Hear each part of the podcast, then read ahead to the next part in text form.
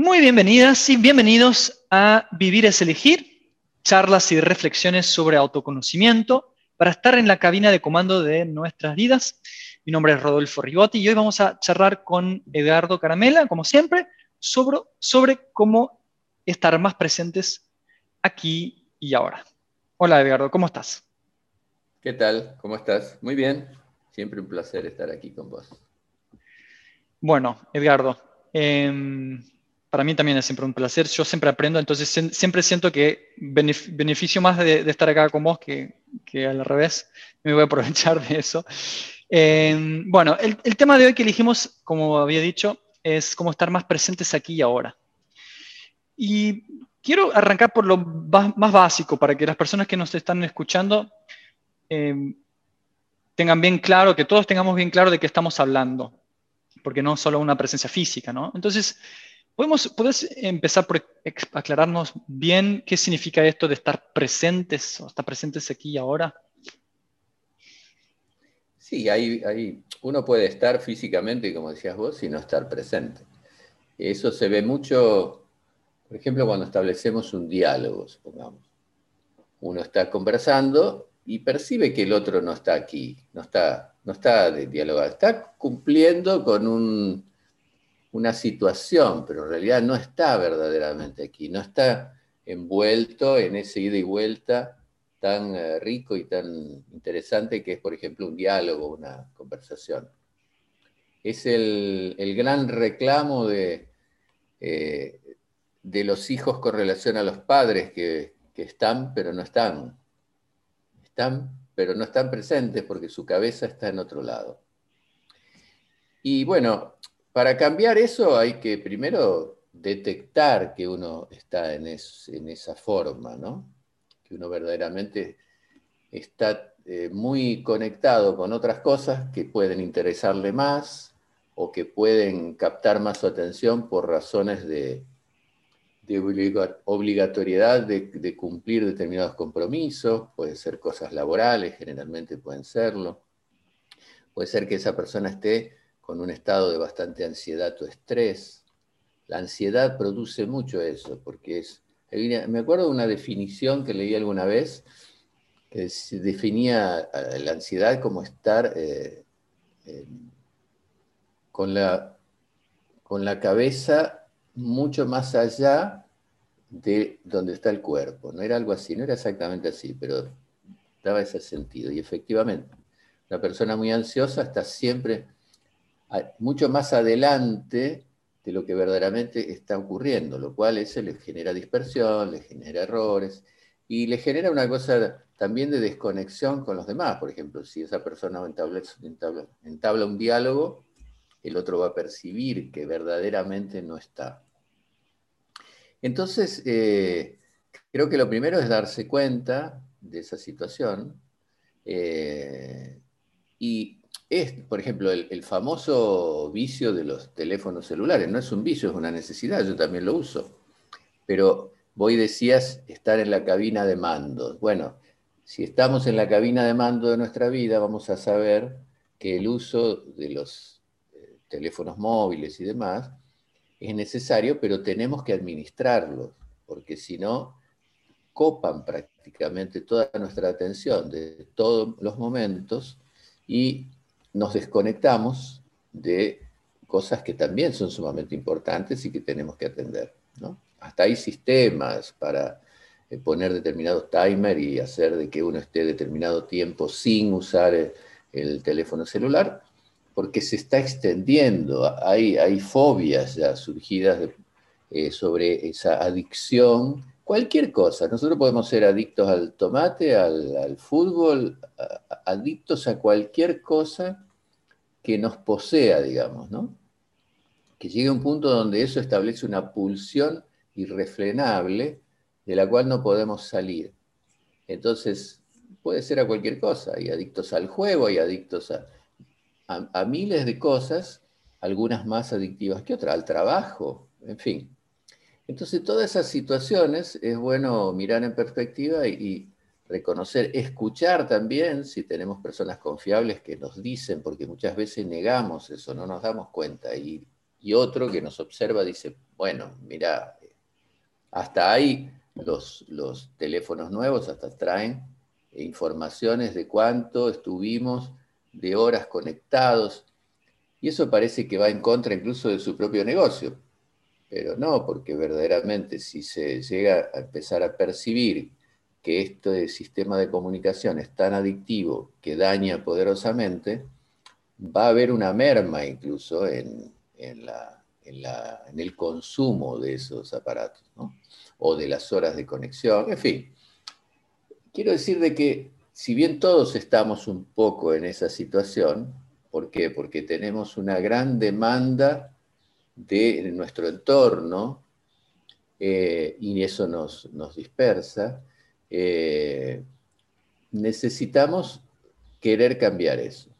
O sea, nadie lo va a poder cambiar desde afuera, no, hay una pastilla mágica para cambiarlo, es una reeducación, es poner cierto, cierto foco en algunas cosas que tenemos que, readaptarnos a ellas. Como estas cositas son todas muy adictivas, eso va creciendo, va creciendo y cuando nos quisimos dar cuenta, estamos realmente totalmente dispersos, desconectados de, la realidad, desconectados de nuestras propias sensaciones.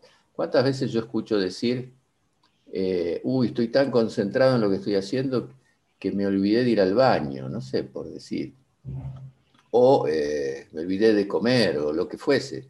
Necesidades biológicas que envían sus anuncios para que puedan ser atendidas, pero es tan fuerte el, hecho de estar tan, tan poco preso por lo que estamos haciendo que eh, lo posponemos, ¿no?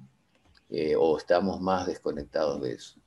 Entonces, lo primero es tener en cuenta de que tenemos que revisar a ver si estamos cayendo en eso, si verdaderamente siempre tenemos eh, como mensaje. Siempre vamos a tener o reclamos de otras personas o vamos a empezar a darnos cuenta, pero eh, por ahí lo vamos dejando pasar, lo vamos dejando pasar y llega un punto donde es necesario decir, bueno, acá es un límite.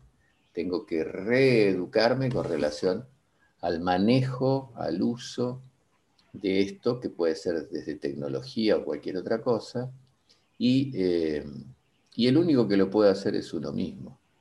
Ahora ahí es donde se plantea cómo.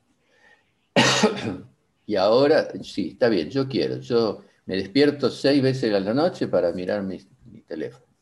Sabemos que eso no, es bueno, no es positivo. Interrumpir horas de sueño por un, por un condicionamiento significa que estoy en un estado de tensión, no estoy durmiendo con la mayor placidez. Estoy teniendo que, hay como un, un proceso allí inconsciente o tal vez subconsciente, donde se sitúa más la memoria, que me alerta todo el tiempo, hay que hacer eso porque eso es muy importante.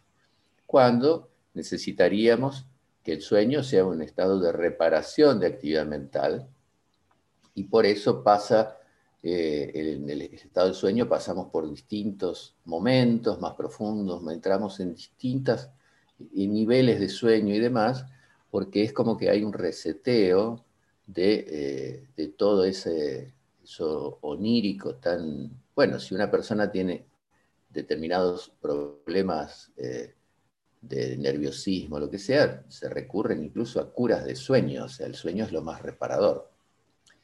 Dormir, según un, laboratorio de sueños de Estados Unidos hace eh, un tiempo, que parece que es muy cotizado en términos de, seriedad, este, sus investigadores eh, explicaban que una persona que duerme, por ejemplo, cuatro horas una noche, a la mañana siguiente tiene un 70% de capacidad inmunológica, o sea que fíjense, queda expuesto a una serie de, problemas.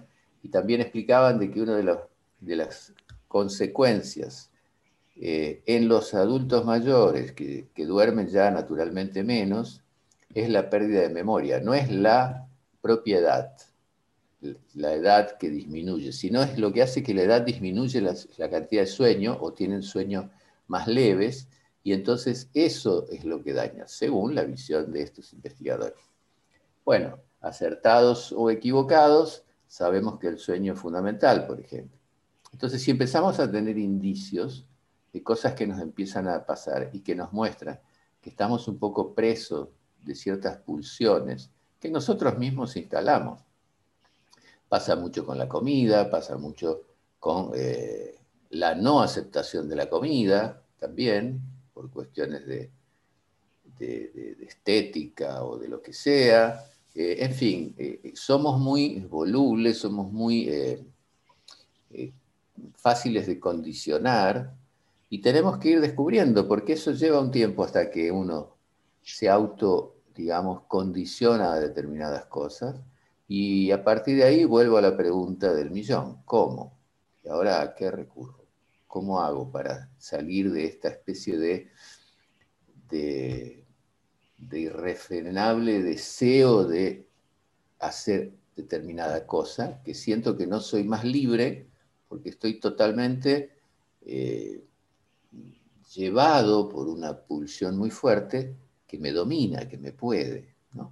Y ahí es donde vienen un montón de cosas, que es cómo ser más libre, cómo ser más autosuficiente, cómo eh, eh, estar, poder estar más atentos, cómo poder estar más conectados incluso con nuestro propio cuerpo y nuestras sensaciones. Eh, o sea, empezamos a inhibir un montón de cosas o a reducir un montón de cosas llevados por aquello que es verdaderamente una pulsión muy fuerte que parece que, no consigo administrarlo. Y que si no se lo trabaja, bueno, se, va eh, tornando más fuerte. Si uno, si uno le da de comer, digamos, a esa pulsión, se va a tornar mucho más fuerte. Y darle de comer que es hacer lo que la pulsión me pide que haga. Cada vez más, cada vez más voy estableciendo una relación con esa pulsión muy fuerte que llega a un punto donde me domina totalmente. Cuanto más deje pasar, más se instala y más difícil es. Entonces volvemos a lo mismo. ¿Cómo? Bueno, podemos usar técnicas muy antiguas, como por ejemplo la hoy tan famosa meditación. Desde ya que no vamos a buscar la meditación para resultados o efectos inmediatos. La meditación tiene una meta, que es un estado de ampliación de la conciencia, que la persona se conozca más. O sea, conciencia es conocimiento, deriva de la palabra con conocimiento. Entonces es hacer todo con conocimiento y es conocernos más a nosotros mismos. Entonces, el propio ejercicio de eh, meditación y concentración nos lleva a un estado de autoobservación y a partir de ahí empezamos a conocernos más. Si entramos en un estado de autoobservación, empezamos a descubrir que tenemos ese condicionamiento tan fuerte que a veces me obliga a hacer determinadas cosas o de determinada manera que no querrías que fuese, eh, sin embargo, es como una, una, posesión, digamos, ¿no? algo que no, le, no, no puedo salir de ahí. Bueno, ahí hay que hacer toda una serie de técnicas, una serie de procedimientos progresivos para ir logrando avanzar ir fortaleciéndonos con relación a esa pulsión que empieza poco a poco a poder ser mejor administrada, hasta que en un momento dado la podamos retirar. O sea, y cambiar por, otra, por otro condicionamiento que nos resulte más positivo. Pero no va a ser en un día, y es una, prueba de voluntad también. O sea, eso es así. Ahora, cuanto más le vamos ganando a, eso que queremos cambiar, también nuestra voluntad se, satisface, digamos, eh, con los resultados obtenidos y uno va teniendo más ganas. Y meditar es primero parar de pensar y a partir de que yo paro de pensar, ya automáticamente esa, esa pulsión que acelera mis pensamientos y que casi de una manera obsesiva me obliga a solamente desear aquello, si empiezo a parar mis pensamientos, eso empieza a cambiar. Y si empiezo a aplicar un proceso de autoobservación, empiezo a observarme y a darme cuenta que estoy entrando en ese, en esa situación y allí, no, voy a ver qué hago, qué actúo, cómo voy haciendo. Y eso es algo muy interesante porque las antiguas escuelas de, meditación, estamos hablando de miles de años atrás, eh, aplicaban mucho este trabajo de autoobservación, de una conciencia o de una capacidad de conocerse que es como que se autoobserva. Y si nosotros nos autoobservamos en este momento, nos vamos a dar cuenta de miles de cosas. Si a los que nos están escuchando yo le digo, bueno, ahora apliquen un proceso de autoobservación por un instante, la mayoría se va a, colocar mejor en la silla o donde esté sentado, porque automáticamente va a ver que tiene la columna eh, mal colocada o que está, lo que sea. O sea, enseguida encontramos detalles que nos hace eh, empezar a querer corregir esos, esos detalles que a la simple observación consideramos que, no son tan apropiados. Y cuando uno va avanzando en ese trabajo, eh, empieza a encontrar infinidad de detalles y a veces no, solo detalles, de cosas que hacemos todo el tiempo, que ni siquiera pensamos muchas, en muchas de ellas, y sin embargo las repetimos, las repetimos, las repetimos, y no nos gustan los resultados incluso que nos da, y sin embargo estamos tan condicionados que no podemos salir de ello. Entonces, es que, ¿qué, hacemos a través de ese proceso de meditación? Además de los que yo ya eh, mencioné, vamos a hacer como un, reseteo del disco donde se acumula información y vamos a poner información que nosotros queremos que sí genere reacciones en nosotros. O sea, sacamos condicionamientos que no nos gustan y ponemos aquellos que queremos cambiar. Vamos a la raíz del condicionamiento, porque si no, queda en un estado de latencia y puede, cuando hay algún contexto que lo favorezca, puede saltar con mucha fuerza otra vez y estamos otra vez al principio del camino.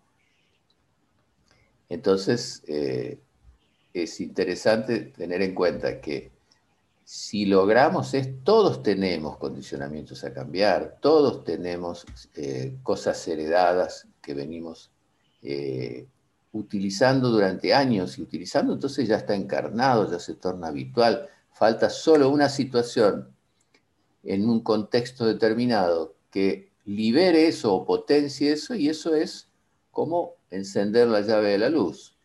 Eso generalmente está conectado a un, a una emocionalidad, a una emoción que potencia, eh, que nos da fuerza, que es como una oleada de fuerza que hace que nosotros actuemos, por ejemplo, de una determinada manera. Y, eso se instala de una forma tan repetitiva que cuando pasa, eh, no nos da, a veces no tenemos la velocidad suficiente para poder interrumpir el proceso. Y ya se desencadenó. Entonces tenemos que tener en cuenta que también tenemos que trabajar sobre las emociones.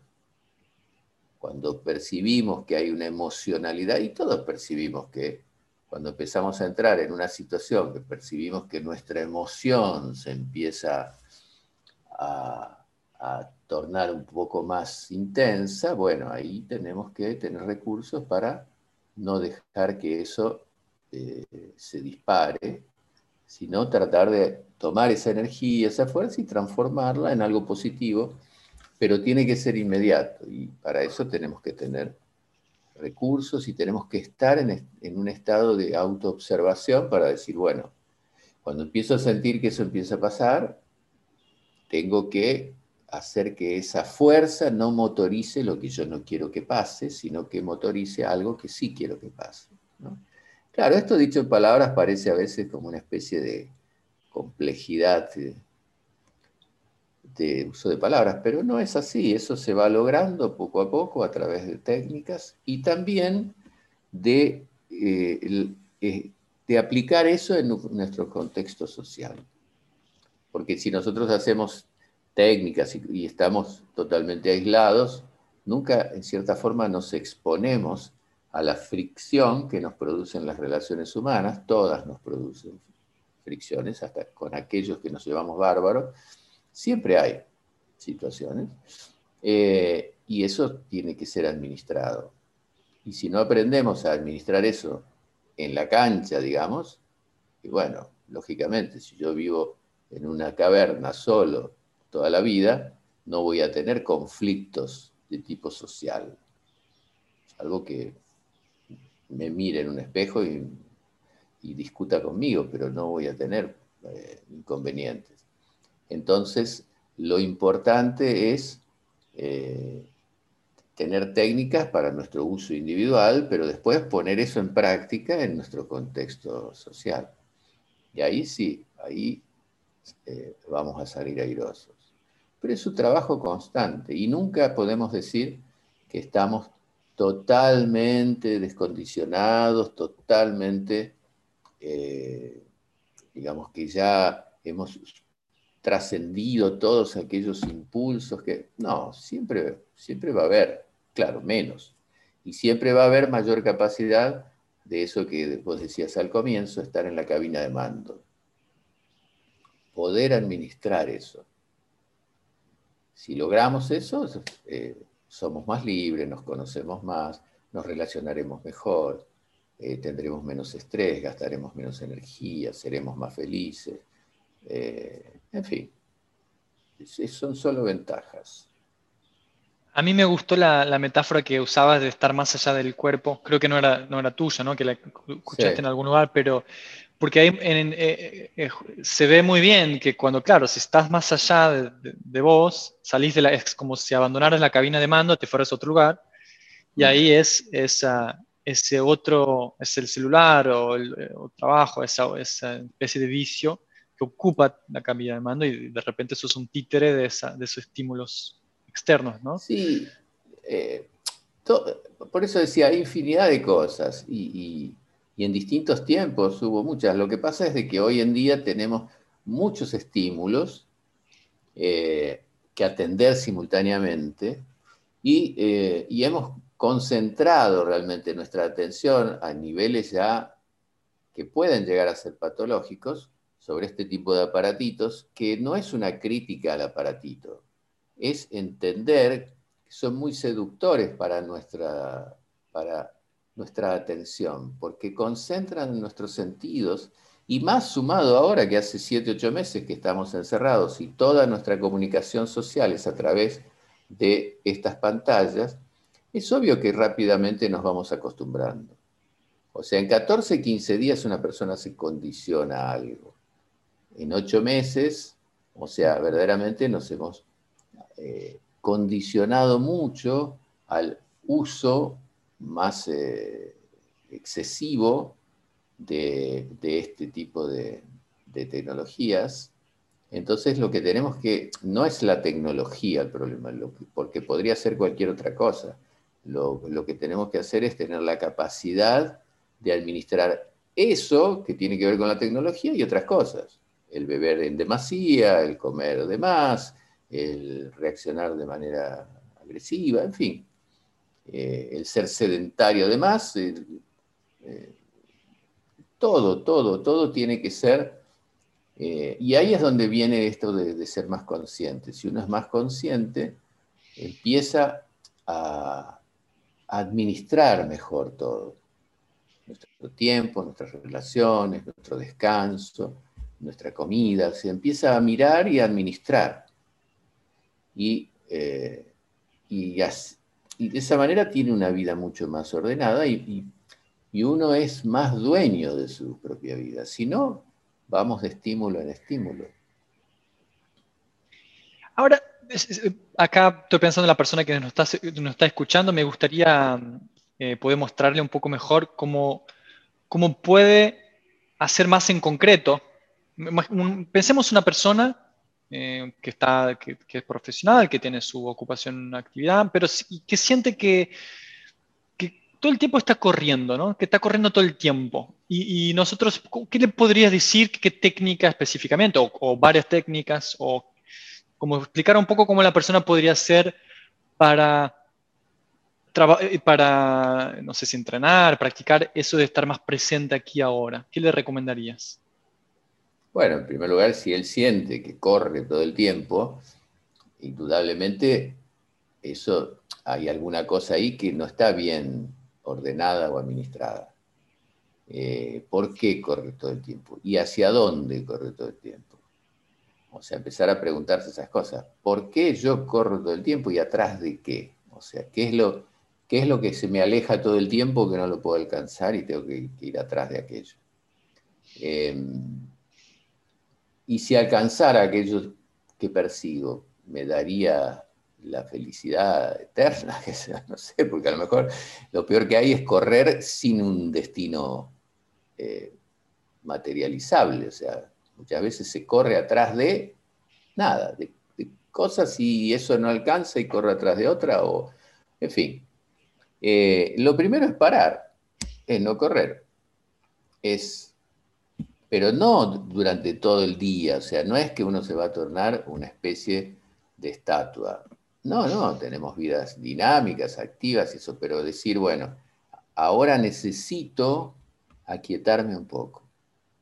O sea, ese aquietarme un poco, ¿qué significa? Si estoy corriendo y estoy eh, excitado todo el tiempo y, estoy este, escuchando y estoy eh, sin, sin, percibir incluso todos los estímulos que los sentidos me envían y todo, bueno, y, no me siento bien de esa manera, porque generalmente estas observaciones vienen porque la persona empieza a sentir que así no funciona, que no está bien, que algo le está pasando, o empieza a darse cuenta que está muy cansado, o empieza a darse cuenta que empieza a tener más conflictos, o empieza a darse cuenta que no rinde, eh, o que parece que va a explotar porque ya no soporta más la presión que él controla todo el tiempo. En fin, todas esas cositas o síntomas a veces más pequeños o un poco más importantes, le empiezan a, hay que escucharlos y le empieza a decir son alertas. Entonces voy a parar. ¿Y parar qué significa? ¿Hacer algo demasiado raro? No, empecemos por lo básico. Buscar una silla cómoda, sentarse, cerrar los ojos y parar. Simplemente parar. Empezar a parar que nuestros ritmos internos. ¿Cómo se logra eso? Bueno, si ya logramos parar el cuerpo, vamos a empezar a hacer respiraciones más lentas, profundas y más conscientes, porque generalmente ligado a esos procesos de excitación, de, que no puedo parar, nuestro sistema respiratorio se altera. Toda persona estresada tiene un ritmo respiratorio más acelerado que lo que debería, lo cual le trae un desgaste orgánico muy grande y hasta le puede traer problemas físicos importantes. Entonces, parar. A ver, paré mi ritmo respiratorio. Voy a hacer respiraciones profundas, lentas. Cierro los ojos, así me desconecto un poco de lo visual, que son miles y miles y miles de estímulos por segundo que no consigo ni siquiera analizar, pero están llegando. Solamente se analiza o, se torna consciente, creo que menos del 10%, una cosa así. El resto no lo conseguimos eh, asimilar, porque si no nuestra mente explotaría, no tiene capacidad de tanta información procesada, se, tildaría nuestro, nuestro sistema. Entonces ya aquieté mi cuerpo, ya estoy respirando más lento, ya cerré los ojos, voy a tratar de percibir los sonidos que tengo en torno y voy a tratar de desconectarme un poquito de ellos. O sea, Obviamente que voy a seguir escuchando, pero voy a tratar de prestar atención a alguna cosa, en lugar de estar prestando atención a miles de cosas, inclusive sin reconocer cuáles son, voy a buscar algo. Entonces, ya que tengo sonidos externos, voy a decir, voy a tratar de escuchar los latidos de mi corazón.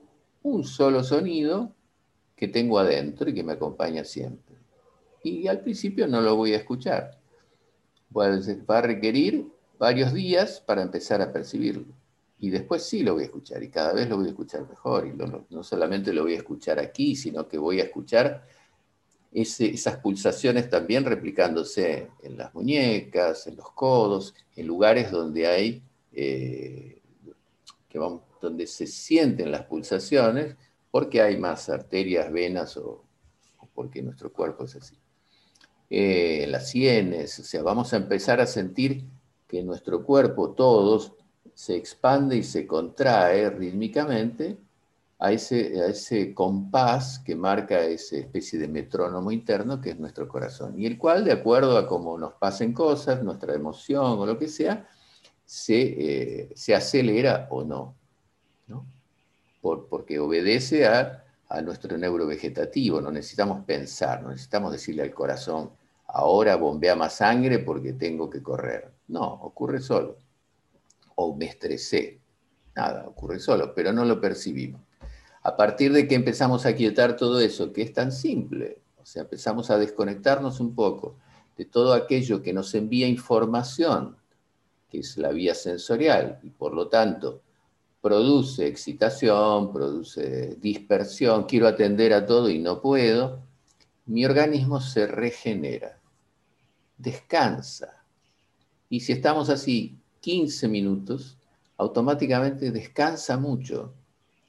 Y, al descansar, nuestra mente empieza, en lugar de trabajar sumamente exigida, tratando de hacer consciente todos esos estímulos y no lograrlo, y por lo tanto empieza a, estresarse también, eh, logramos un aquietamiento y eso, eh, si uno ve 50 cosas, no consigue distinguir ninguna, pero si uno ve una, consigue distinguir aquella.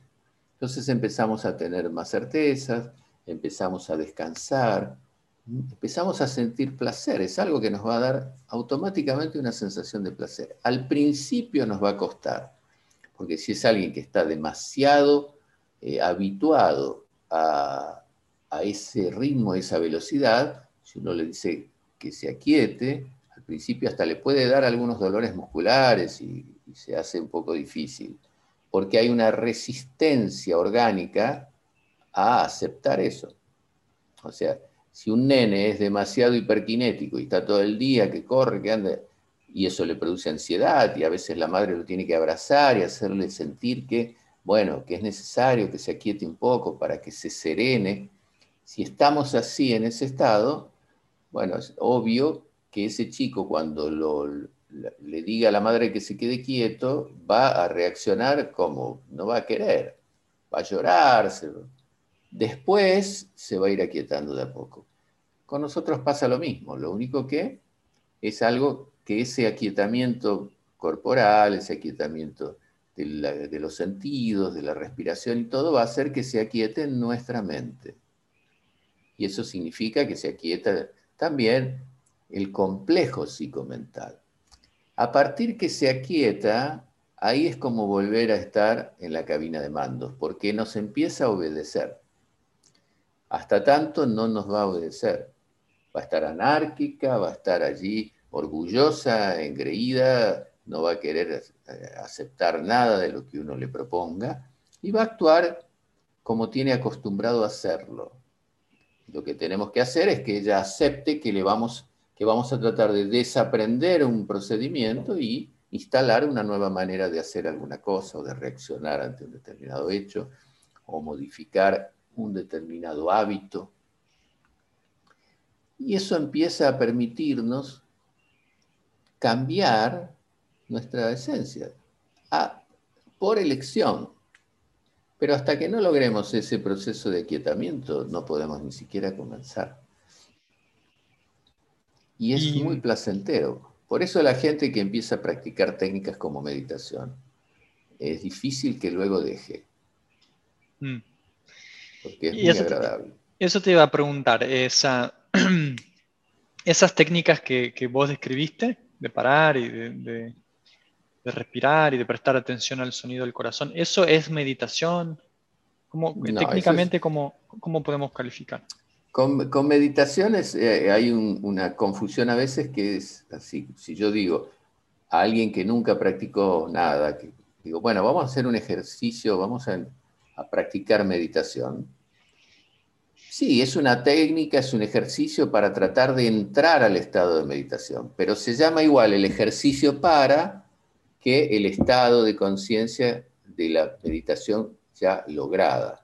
Hmm. Entonces, eso va a ayudar a empezar a que a lo que se llama pratyahara en sánscrito. Es una primera etapa que es abstracción de los sentidos. Nosotros estamos como Tupac Amaru todo el tiempo y estamos, dice Shivananda, llevado por las garras de los sentidos. Los sentidos nos llevan.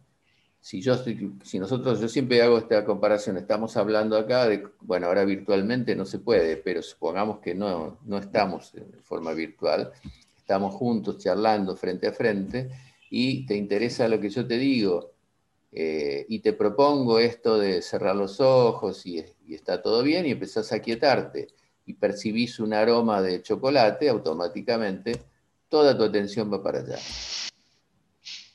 O de café, y toda tu atención va para el aroma de café y, y lo que estabas haciendo pasa a segundo plano. O sea, la dispersión de un estímulo que nos llega por vía de los sentidos físicos nos gana y nos distrae. Y como la mente se quiere distraer, porque la mente quiere viajar a través de los sentidos, quiere divertirse, quiere salir, quiere jugar, que es como un chico. Entonces lo que tenemos que lograr es fortalecimiento de esa capacidad que tenemos que tener, que va ligado a energía y una serie de cosas, ¿para que Para que cuando nosotros queremos, la mente se disperse o, se disperse menos que, eh, que lo que podemos lograr. O sea, si nosotros vamos a decir, bueno, ahora me siento aquí para leer este libro, vamos a tratar de estar totalmente atentos a eso. ¿Y el aroma de café llega? Sí, lo percibo, sí, pero no roba mi atención. O sea, consigo administrar eso para percibirlo. No es que yo esté en un estado de, de, pérdida de, la capacidad de, alerta. Al contrario, estoy más alerta. ¿Percibo ese estímulo? Sí, lo percibo, pero no me voy corriendo atrás de él. Lo administro. Es como decirse, sí, es como que ya hubiese tomado café. Digo, ah, estoy satisfecho. Ahora, después que terminé esto, esta hora, este tiempo, este tiempo que dediqué a estar únicamente atento a esto, voy a disfrutar del café. Y voy a disfrutar del café. No solamente voy a quemarme los labios tomando un café sin siquiera disfrutarlo.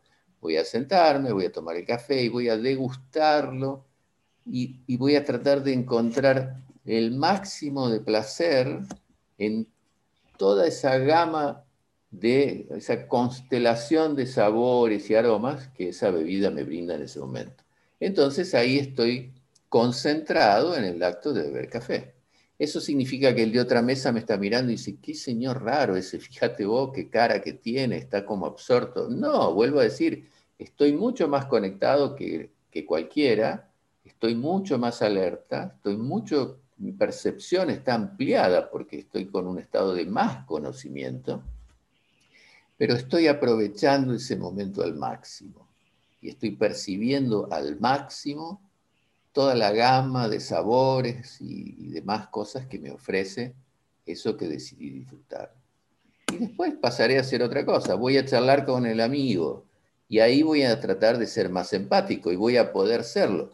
Porque si yo tengo mi mente totalmente dispersa y mis sentidos totalmente agitados, ¿qué voy a establecer? ¿Qué es empatía? Es sentir lo que le pasa al otro.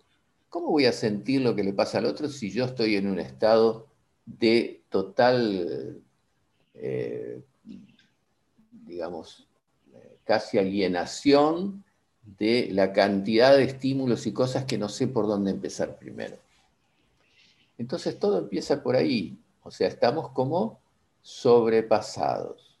Y eso hace de que hoy la palabra meditación se haya transformado en una tendencia mundial en donde eh, nunca desapareció. Estamos hablando de algo que tiene más de 5.000 años, pero en este momento es verdaderamente una tendencia.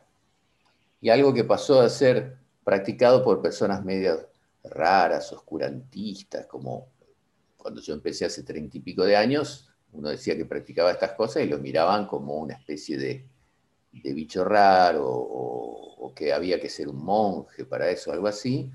Y hoy no, al contrario, hoy es casi cool practicar algo así, como alimentarse de, una manera menos carnívora o, nada, o cosas que van cambiando de acuerdo a las tendencias a las épocas y a las sensibilidades de las personas, ¿no? Mm. Pero realmente funciona y creo que es necesario cada vez más. Excelente. Em, creo que no quedó ninguna duda sobre que estar más presente, que estar más aquí y ahora. Bueno, mindfulness, ¿qué es? Que se ha puesto tan en boga. Atención plena, si lo traducimos. O sea, estar presente es atención plena. Estoy aquí y ahora. ¿Y qué, qué, es ese famoso mindfulness que ahora en inglés es tan popular? Concentración. ¿Qué hago cuando yo me concentro?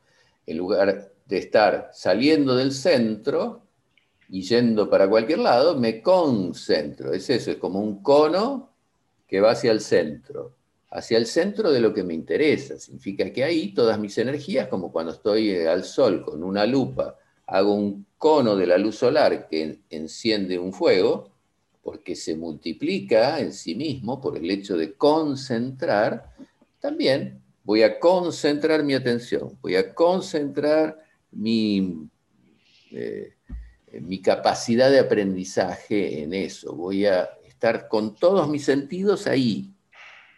Y eso hará que multiplique mi efectividad, seguramente, reduzca mis errores y reduzca el tiempo necesario para poder entender, comprender, analizar aquello que si estuviese yendo un poco para allá, un poco para allá, un poco para allá, un poco para allá, voy a demorar muchísimo más tiempo y va a traer lo que hoy los niños tienen, déficit de atención. Y se lo, se lo trata de solucionar a través de fármacos y cosas así. Yo no soy quien para dudar de la efectividad de ellos, pero me parece que habría otros recursos también. Seguro. Más lentos. Mm. Y pero también quizás más definitivos también.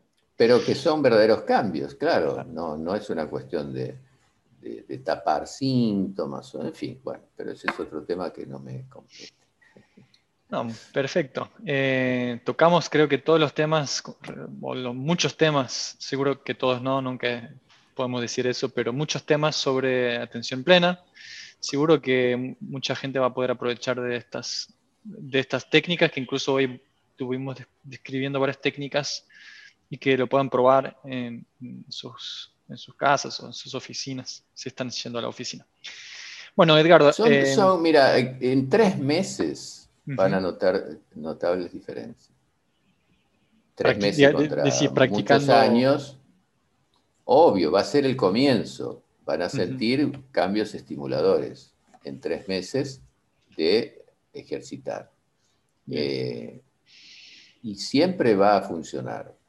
En algunos más, en otros menos, pero siempre va a funcionar. Siempre. Y siempre vamos a trabajar con relación a uno mismo, no comparativamente con los otros. Pero en tres meses de tener un poco de disciplina, el cambio es notable. Perfecto. Entonces ahí está la recomendación. Los que nos están escuchando, experimenten eso que, que, Eduardo explicó durante esta charla. Pruébenlo y siempre obviamente que, quieran profundizar más eh, sobre estos temas pueden seguir escuchando nuestras charlas semanalmente. También pueden contactar escuelas de The Rose Method en toda Argentina. Y siempre nos pueden escribir por, eh, por eh, las redes sociales, poner los comentarios acá abajo en este video y así estamos en contacto. Muy bien. Vamos terminando, Edgardo.